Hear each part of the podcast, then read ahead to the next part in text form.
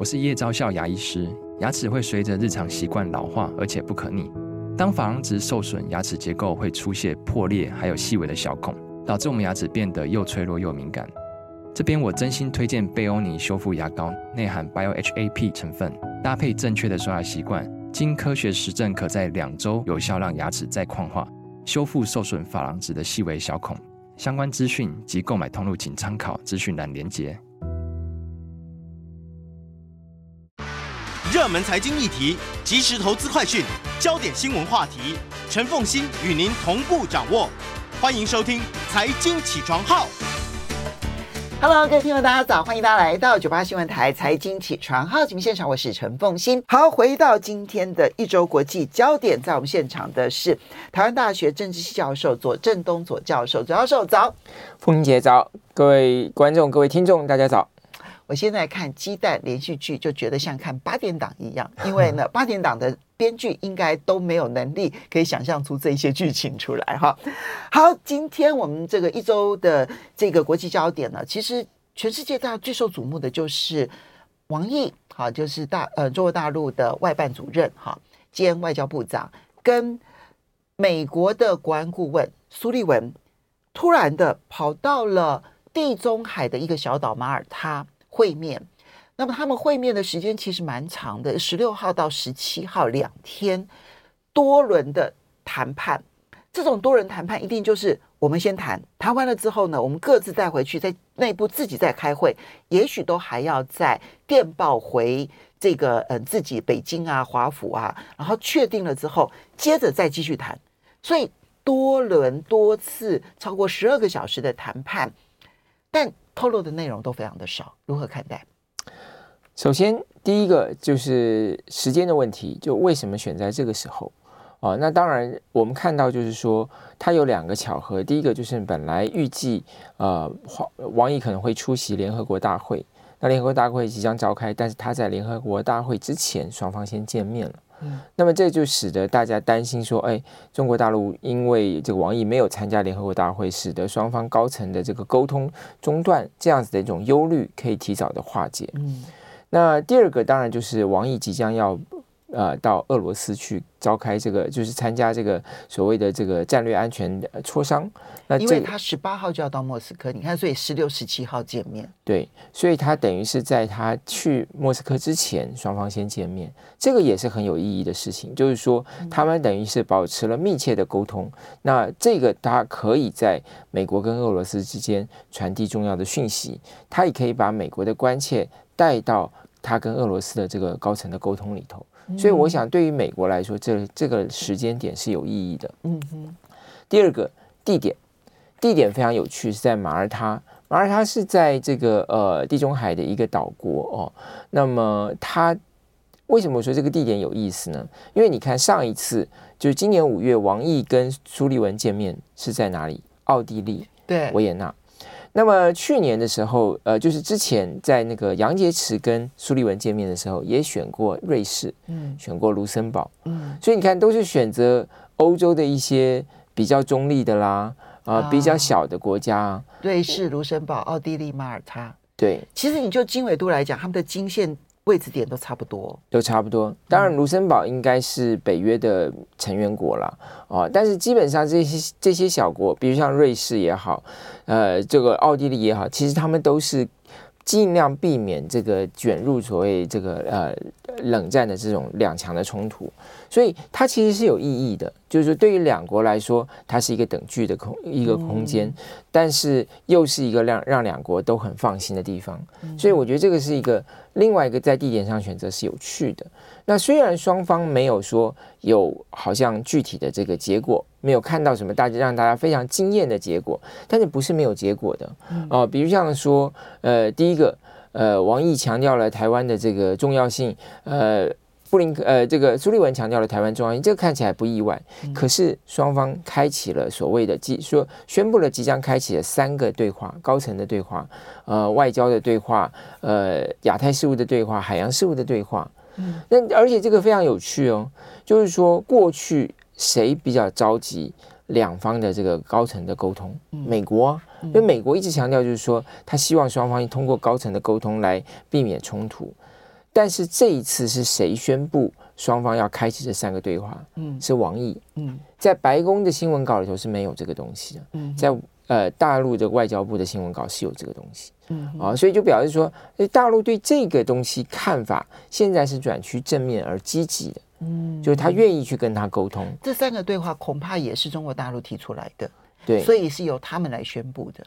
这当然也是，其实比较这当然也是。嗯、那另外，CNN 也揭露一个，就是说双方也在讨论恢复军事对话的这个可能性跟方案。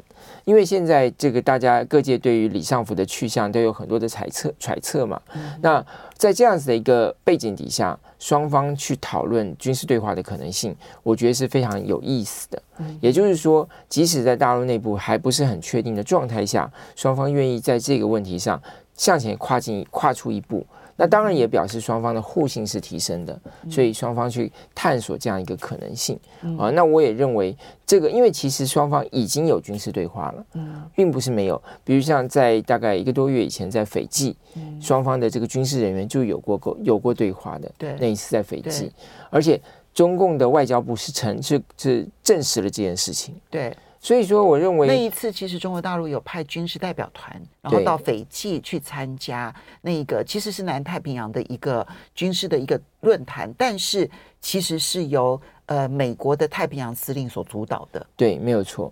所以说，我们就从这几个迹象可以看出来，双方的互信其实是在提升的。那双方对于对话的这个重要性有很高的共识。嗯，哦，那我觉得这都是这一次对话里头我们所看到的。那如果我们再回去看，就五月在维也纳双方的对话之后，开启了布林肯啦、叶伦啦、呃凯利啦，乃至于这个呃雷蒙多访问中国大陆。那这一次对话之后会开启什么？那当然，当然就非常指向一个非常清楚的目标，就是习近平会访问美国嘛。嗯啊，所以这个也是为什么大家在这个对话之后就感觉到习近平访问美国的这个可能性看起来是豁然开朗。嗯啊，先前的一些疑虑看起来现在是大幅的降低了。嗯哼，除了嗯会不会有习拜会之外，当然这个习拜会的时间地点可能都还有。他们之所以要经过十二小时多人谈判，恐怕就是对于这些时间地点双方有不同的意见。时间上。不一定是十一月的旧金山 APEC，地点上会不会一定在美国？这是不是都是一些问号呢？呃，如果双方要找到第三地啊，就是美国跟中国大陆之外的第三地，我觉得那是要从两个人非常忙碌的行程里头去特别安排，嗯、这个难度当然是比较高的。高对，而且从美方来讲，他的期待当然是到 APEC。嗯，可是我听到白宫已经透露说。如果不是旧金山 APEC 也是有可能的。对，当然就是说，我相信他们是在沙沙盘推演各样的可能性。嗯，但是从美方的期待来说，当然是 APEC 是首选了。嗯哼哦，那所以我想，这个讯相关的讯息可能要进一步再再才能够比较清楚，因为这一次王毅即将去俄罗斯啊。对，这是另外一个呢，大家关注的未来发展可能性。刚刚提到是洗拜会，另外一个就是因为。王毅即将要去莫斯科，然后呢，呃，乌克兰的情势呢，现在看起来大家都就至少乌克兰之外的国家都有一点希望他能够赶快结束，所以这件他他们的会面有可能牵涉到俄乌的情势，乃至于朝鲜半岛的情势吗？呃，当然有可能了，就是特别是主要是俄乌战争了，因为最近教宗也派了特使到北京去。那这个当然对于教宗跟这个呃北京的关系是一个蛮大的一个突破啊、呃，因为双方是没有真实的邦交关系，但是它主要是传递教宗对于俄乌和谈的一个他的一个构想。那所以王毅这一次去，当然就是说一定会谈这个乌克兰的问题，一定会谈呃北京对于乌克兰的这个和平方案它的进一步的构想啊、呃，但是当然它在。摆在台面上的重要的行这个公式啊，是因为普京在十月要访问北京，因为普京在十月是要去北京参加“一带一路”峰会，今年是一带一路开启的十周年。那这个时候，当然北京是要展示他的一带一路的成果。那所以，我刚刚也说，为什么这个访问会跟北习近平跟拜登的见面会联动在一起？因为双方见面之后。就是说，普京到北京参加了一带一路峰会之后，一定会有双方的双边的高峰会。嗯，那么这个高峰会后，双边对于这个乌克兰的和平方案会有什么重要的一些宣布，或者说甚至有没有一些初步的进展？嗯，那这个当然就会。我们稍微休息一下，欢迎大家回到九八新闻台财经起床号节目现场，我是陈凤欣，在我们现场的是台大政治系教授左正东左教授，也非常欢迎 YouTube 的朋友们一起来收看直播。好，所以左老师，我们刚刚提到的是。呃，王毅跟苏利文的会面啊，其实内容不多，但是他们后续可以影响的，不管是中美之间的互动的机制化，好，然后呢，习近平跟拜登的会面，然后乃至于他可能会不会进一步的协商乌克兰的这个情势的发展，还有朝鲜半岛，其实这几个问题，呃，对于全世界都至关重要啊。虽然说。现在释放的讯息说，里面讨论的过程当中，争辩最凶的是在台湾。啊，哎，坦白说，他们争辩完了之后，也不知道如何的共管台湾这样。对，可是呢，我相信可以看到进展的会是其他的项目。台湾的问题其实反而进展恐怕是最少的，除非或者说我们可能可以看到美国会对台湾采取一些什么样的态度，这个我们后续再观察。不过，所以我们就接下来要来看的是。金正恩访俄罗斯这六天的行程，哇，金正恩玩得很开心呢。如何看待？呃，第一个，呃，说不定，呃，就是说，很多人也许会从会认为说，金正恩看起来好像是，呃，是不是，呃，就是进入了一个花花世界，看到了很多他没有看到的东西。不过，其实我注意到，就是韩国的媒体对这件事情的报道，我觉得是有意思的啊。哦，第一个，因为。嗯，韩国的媒体怎么去看这个事情？韩国韩国的《东亚日报》说，金正恩这一次去访问俄罗斯，事实上是俄罗斯回报他对俄罗斯已经做的贡献。哦，所以表示说他已经提供了炮弹了，已经提供了，并不是将要提供。时间点是从去年六月开始，嗯，而且在这个炮弹通过这个火车穿过这个朝鲜跟俄罗斯的边境进入俄罗斯的时候，韩国政府就韩国就已经有所掌握了。嗯，哦，所以他说这个是已经确认的事情。那么这一次的访问就等于是，普京回馈他，嗯，所做的一个这个邀请。那因此他说这里头当然很多的弹药啦，包括什么一百二十二毫米的这个所谓的榴弹炮啊，这些呃很多的俄罗斯在乌克兰战场上所需要这些弹药，因为它供应不足不及，所以它都需要这个北韩呐，或者像伊朗。但是这一次的访问不是只有说回馈他，就是别让你来招待你来玩一玩，因为这一次的访问其实也是下一次的邀约，也就是说北韩希望跟俄罗斯在军事上有所合作，而且都是属于先进的一些科技的武器。就你看他这一路参观的这个地点。啊，比如像到太空发射站，比如像他去参观这个俄罗斯的这个轰炸机，他讲图一一六零、图九十五、图图二十二，他这些东西，他说这些其实就是呃金正恩有兴趣的项目，他才会带他去参观嘛，或者这个俄罗斯的这个巡防舰。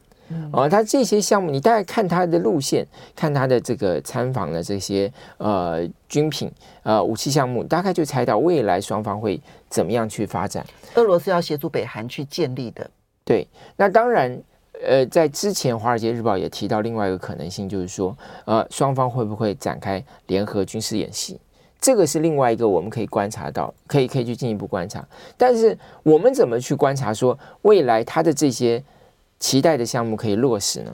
你就看另外一件事情，就是说，呃，呃，普京会不会去访问北韩？嗯，嗯哦，如果普京访问北韩，那大概这个事情就落实了。嗯，就好像这一次这个呃金正恩去访问俄罗斯一样。他访问就代表了双方的合作已经落实了嘛？嗯，哦，那因为今今年七月非常有趣，当时大家可能也注意到这件事情，就是当时的这个俄罗斯国防部长伊绍古去访问了北韩。嗯，那当时其实，当时其实的他也去参观了北韩的部队。嗯，所以你看，其实双方对这件事情是很早就有在铺陈了。嗯，哦，那为什么他需要去看北韩的部队？很清楚的嘛。就是他要去了解双方合作的可能性，或双方合作的方向。那这一次还有一个非常重要的事情是什么？就是我刚刚讲到那个图一六零的飞那个轰炸机，现在它已经可以配置长这个射程长达六千五百公尺的这个飞弹。嗯，那这个如果真的北韩拿到了这个这个轰炸机的话，当然对于韩国、南韩也好，对于美国、日本都是很大的威胁哦，因为它那个射程是呃很远的，然后它是移动的。嗯、那它当然还参观另外一个重要的东西，就是呃匕首级的匕首型的这个呃超音速飞弹。嗯，因为这个其实在俄罗斯跟中共在这个超音速飞弹上是领先美国的。基因素。基。因素对，所以这个问题未来会是美国要非常非常需要担心的事情，因为过去这两个国家是领先美国，那但是美国没有说去制裁这两个国家在基因素飞弹的发展，但是美国有制裁北韩，那如果到了北韩去，它对美国整个制裁体系也会带来很大的冲击，所以这是为什么俄罗斯跟北韩的合作其实要比北韩跟俄罗斯合作要困难很多。因为为什么呢？但我觉得俄罗斯现在已经不需要再去管安理会的决议什么等等的了，因为他已经被制裁成这样了。呃，也不完全是，因为他还是希望能够减少制裁嘛。嗯，他还是希望，比如像说，俄罗斯之前在那个黑海谷物协定里头，他就是要求，就是说，对俄罗斯农业银行能够让它重新回到 SWIFT。嗯，因为对任何一个国家都一样，它的选项越多越好嘛。他当然希望打开。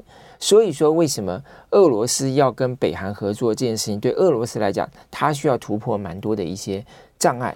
当然没有错，他现在在被被制裁情况下，他可以不考虑，可是他也可以把这个当做是一个筹码，说如果你不解除对我的制裁，那我就会再往前再走一步。没错，所以是这样子的一个。呃，谈判的过程，那这也使得北韩的这个呃跟俄罗斯的军事合作会带来对朝鲜半岛这个军力平衡上会带来新的一个巨大的变数。因为嗯、呃，如果是互相协助，我供应你缺乏的炮弹，然后你供应你协助我去发展先进武器，这是其中的一环。可是呢，到后面呢，如果变成了军事同盟关系的话，那又是另外一环。那这个当然直接冲击的其实是。韩、南韩跟日本，尤其是日本恐呃，日本跟南韩恐怕在这件事情上面，它不只是要高度关注，而且是你刚刚提到了朝鲜半岛的军力平衡有可能会被打破，而这个打破让日本跟韩国必须要重新思考他们的军事部署了。没有错，因为美国因为之前南韩是希望能够发展核武。但是美国就美国的这个应对方案就是说，你不发展核武，但是我的核武呢，保护伞能够延伸到你，所以你就不需要有核武。但现在情况下是美国在南韩的期望跟要求下，把它的核子潜艇部署到了这个朝鲜半岛，那么南这个北韩就觉得他受到了威胁，嗯，所以他才有了推进了他跟俄罗斯之间的合作。但这里头有一个我觉得非常。值得我们观察的点是什么呢？因为南韩跟美国之间是有所谓的共同防御条约，嗯，那这个是它所谓的核子保护伞延伸的一个法律基础。也就是说，对于南韩的攻击，就视同是对美国的攻击。那如果朝鲜，也就是北韩，跟俄罗斯签署了同样的条约，那这个整个东亚的军力，整整个东亚的这个军事态势，就会出现一个。天翻地覆的改变，我觉得感觉紧张情势比台海危机还要紧张哎，呃，都非常紧张，都非常紧张。好，那这里面各国的反应如何？美国当然是强烈反对，对不对？哈，那南韩一定是高度关注，但是我们现在还看不出来美国跟韩国会做什么，那日本会做什么？还有这里面有一个，嗯。这个背景当时大国哈，就是中国大陆。中国大陆到现在为止，其实对于金正恩访问俄罗斯这件事情，其实表现的是极为的疏离。就外交部只说了一句话：“这是他们两个国家的事情。”不仅是如此，连大陆的官媒也都没有报道这个事情，这是非常特别的情况。嗯，哦，那当然，就外界有很多的揣测啦，是不是北韩疏远了这个呃大陆，而跟俄罗斯亲近？嗯、但我认为这个之这这件事情，当然值得我们后续去观察了。就是说，北京到底对于北韩跟俄罗斯之间亲拉近距离，甚至双方组成军事同盟，他的一个态度是什么？嗯、哦，他是到底是呃乐乐观其成呢？看到两个国家共同去抗衡美国，很高兴，还是说其实北韩应该是他的小老弟，然后跟他？这个跟俄罗斯拉近距离，让他觉得有一点失落。但是我觉得有一点是，不是失落，我觉得是担心。嗯、我觉得有一点是可以肯定的，是什么？就是大陆应该不至于去参加北韩跟俄罗斯的结盟。嗯，那为什么呢？因为很清楚，就是大陆很重视跟南韩的关系。嗯，因为他了解到说，如果他跟北韩紧紧的绑在一起。那么南韩就会紧紧的跟美国绑在一起，而大陆的外在就是周边的环境就会更加的恶化。所以他现在的做他的做法就是他不能够，他要他要在北韩跟南韩之间保持一个平衡。嗯他要让南韩永远对他保持期望。那这使得南韩不会全面的倒向美国，因为南韩跟日本不一样，日本是在海外海啊，就是隔了一个海。但是南韩就在他的门口，没错。如果南韩全面就是完全倒向了美国，成为美国的前哨基地，虽然现在有美韩共同防御条约，但是基本上是对就对付北韩的，不是对付大陆。那如果未来南韩也把同样的这个军力准备，嗯，瞄准了大陆，那大对大陆来讲，那个威胁感会大幅的提升。对，其实呃，我记得陆克文提到，就是对中国大陆的考量当中，十个同心圆的概念嘛，哈，除了他内部的政权、台湾议题之外，其实周边的邻国关系，比他所看的中美关系还要来得更重要。特别是，嗯，就周遭的邻国才能够保持他的长治久安。特别是习近平上台以后，他。首史无前例开了一个所谓周边外交工作会议，嗯，就是他强调说，周边国家周边关系跟这个大国关系是同样重要的，甚至他会更重视周边关系。我们稍微休息一下，欢迎大家回到九八新闻台财经起床号节目现场，我是陈凤欣。一周国际焦点，在我们现场的是台大政治系呃教授左正东左教授。好，左教授，所以我们现在就来看乌克兰的战场上。那么乌克兰的总统泽连斯基他即将要到联合国出席这个联合国大会啊，那当然，现在美国媒体的报道是说，哎呀，现在呃，这个乌克兰呢，这个内外交迫哈，它里面的财政赤字呢高达四百亿美元，大概一兆多新台币啊。然后呢，它的军援也靠外面，所以呢，他们原本呢的态度上面出现了转换，原本对西方就是好像有点予取予求，就指明说你要给我这个，你要给我这个，不呃不给还骂人，对不对哈？那现在呢，英国跟美国都有教训泽连斯基说，请乌克兰要表达感谢，所以呢。泽连斯基已经出现了转变，所以在之呃之前布林肯去乌克兰的时候呢，短短的几分钟，他们算了，泽连斯基表达了八次感谢，很有意思的报道，且反映出来的是乌克兰现在的困境，他的反攻确实缓慢，而美国内部其实不断的有对于他的反攻缓慢不耐的声音，这个对于乌克兰要打持久战有什么影响？首先就是说，我们要看到，就是说，为什么乌克兰的反进攻会缓慢啊？那乌克兰方面的解释当然说，他们缺乏空优了啊，因为这个俄罗斯在他的占领区已经建了这个壕沟啊、地雷啊。那如果乌克兰又没有空优的话，那这些乌克兰的部队要穿过这些地雷跟壕沟，他就会花非常就会面临很大的伤亡啊。所以这是为什么他的反反攻是缓慢的。啊，那所谓空优的问题，F 十六也要最快也要到明年才能到了乌克兰啊，所以当然乌克兰也把这个责任说哦，因为美国其实在这个或者西方在给他武器上还是不够的快速。那当然提到就是为这个对于乌克兰的影响什么，但其实现在也有一些不同的辩论哦，就是说是不是只是因为这样？有的人认为说，其实因为这些在背后给他出主意的西方国家包括乌克兰本身，它也有一些举棋不定的地方，比如像到底应该是集中攻打南部，还是集中攻打东部？嗯、有的人就认为说，巴赫姆特早就该放弃了，对呀、啊，你应该全力去打南部嘛，因为克尔松已经打下来嘛，没错，对不对？那但是呃，又有人认为说，哦，这个地方很有象征性的意义啊，你要牵制住乌克兰的呃俄罗斯的部队啊。好，另外一个就是说，你到底是应该缓慢的前进，还是你应该大量的前进？即使你有大量的死伤，你也可以。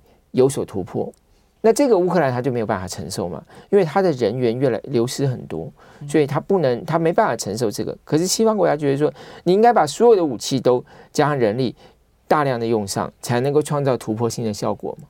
但是乌克兰怎么经得起这种消耗？这就牵涉到西方国家在等待一场胜利，因为没有这场胜利，就会出现什么问题？因为共和党的这个党内初选已经开始了。那台湾辩论其中一个问题就是，明年要不要继续支援乌克兰？现在支援乌克兰不是只有给他武器而已啊、哦，还有庞大的经济援助。这些乌克兰的整个政府都是依赖外外来的援助去支撑的。好，那么现在你如果没有这场这个胜利，那大西方从美国开始就会出现这样子的一个裂缝，就是说会有一个反对党，现在在美国的反对党会认为说，你政府不应该去支持支援乌克兰。因为这场战争看起来是遥遥无期，嗯、那美国的财政就不断的失血，嗯，哦，所以这是第一个。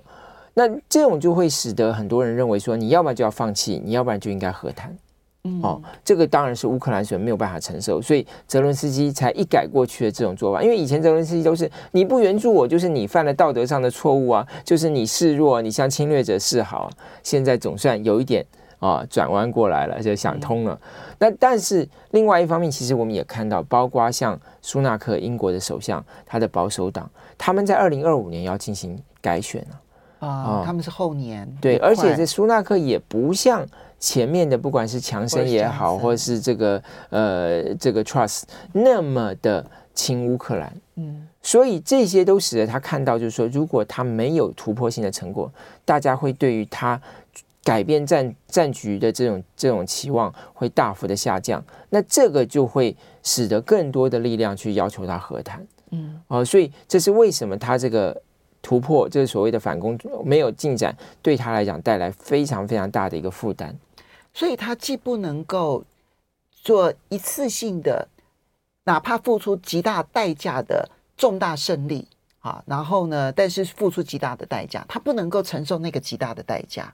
但他也不能够承受和谈，然后西方承受不了消耗，那三条路都是困境啊！三条路都是困境，所以现在他用的最廉价的方式就是不断的派无人机到俄罗斯本土去，要制造俄罗斯国内对于这种战场情势的一种恐慌，那也要在西方国家面前创造一种形象，说他有能力去干扰俄罗斯，他有能力去让俄罗斯这个政权、普丁的政权崩溃。